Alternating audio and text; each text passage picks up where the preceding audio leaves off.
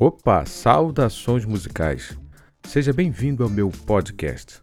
Agora você pode ouvir meus artigos por aqui. Relaxe, coloque um fone de ouvido e tenha uma ótima experiência.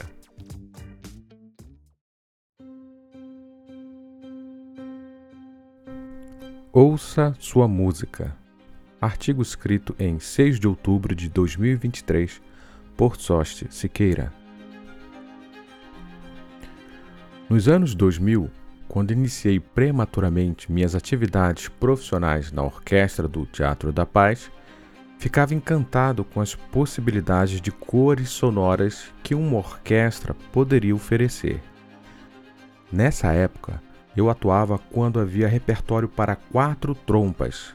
Eu fazia a terceira trompa. Em concertos em que o repertório tinha apenas duas trompas, eu fazia questão de ir aos ensaios para contemplar essa paleta de cores. Ficava sentado observando e ouvindo aqueles músicos, que por sinal eram excelentes artistas. Acredito que a melhor fase da orquestra foi nesse período, com a chegada de diversos artistas europeus na capital paraense. Para situar o leitor, segundo o livro escrito pelas professoras Lilian Barros e Elia Braga, que tem como título Instituto Estadual Carlos Gomes 120 anos de história, o Conservatório em Belém foi fundado em 15 de agosto de 1895. E desde aquela época, o corpo docente, em sua maioria, era composto por músicos estrangeiros e brasileiros formados na Europa. Passados quase 100 anos, o conservatório ainda carecia de professores especialistas na área de sopros e cordas. Em 1990, a professora Glória Caputo, como superintendente da Fundação Carlos Gomes, iniciou o convênio com alguns países, como a Bulgária e a Rússia.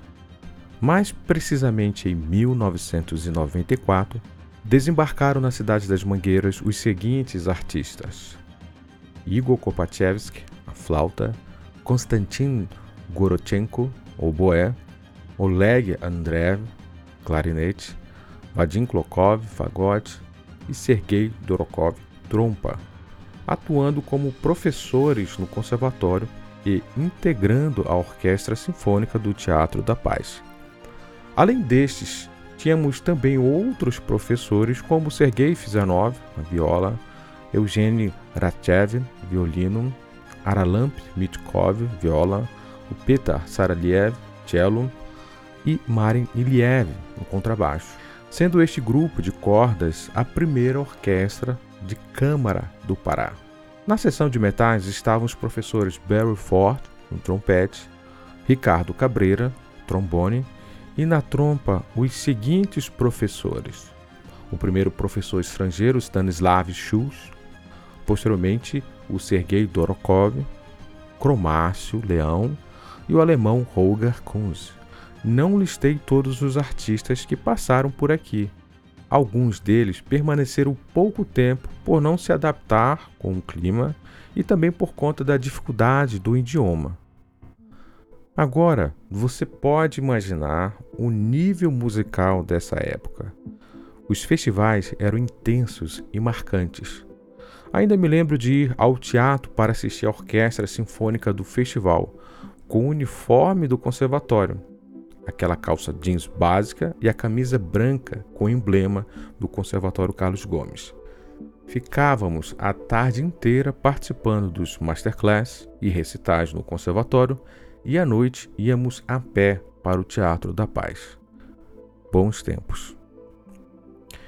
Esses professores foram importantes para a vida musical em Belém. Formaram e influenciaram diversos músicos que hoje atuam como profissionais na capital paraense e em outros cantos do país.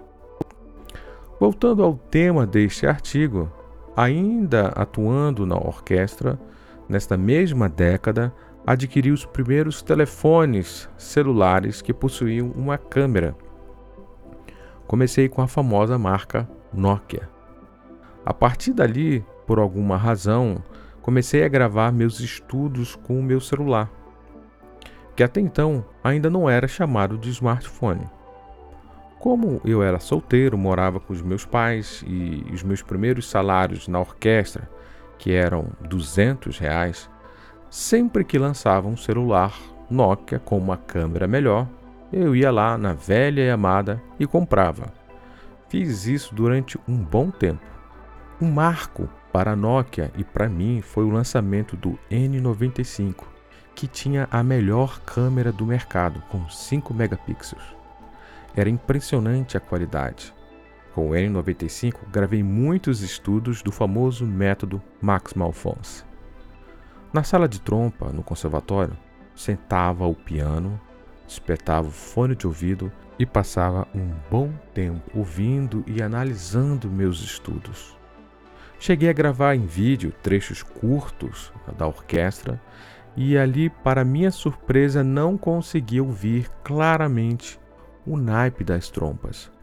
Foi a primeira vez que pude ter um feedback claro da gravação do N95. Evidente que até hoje nenhum smartphone, tampouco o N95, possui características como a de um gravador profissional. Porém, na época, era o que tinha de mais moderno por essas bandas aqui. E mesmo que a captação não fosse fiel, aquelas gravações passavam para os meus ouvidos algum feedback. Dos anos 2000 até hoje, continuo a investir em equipamentos de gravação. Antigamente, gravar um álbum requeria milhares de reais, com horas de estudo. Hoje, com equipamentos portáteis e modernos, é possível gravar um álbum para as plataformas gastando consideravelmente menos.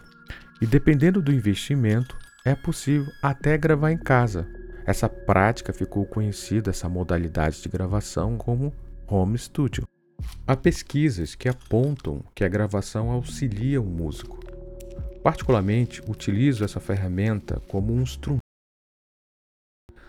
Klickstein, no seu livro The Musician's Way: A Guide to Practice, Performance and Wellness, que seria em português o caminho do músico, um guia para a prática, performance e bem-estar. Ele afirma essa linha de pensamento. Abre aspas.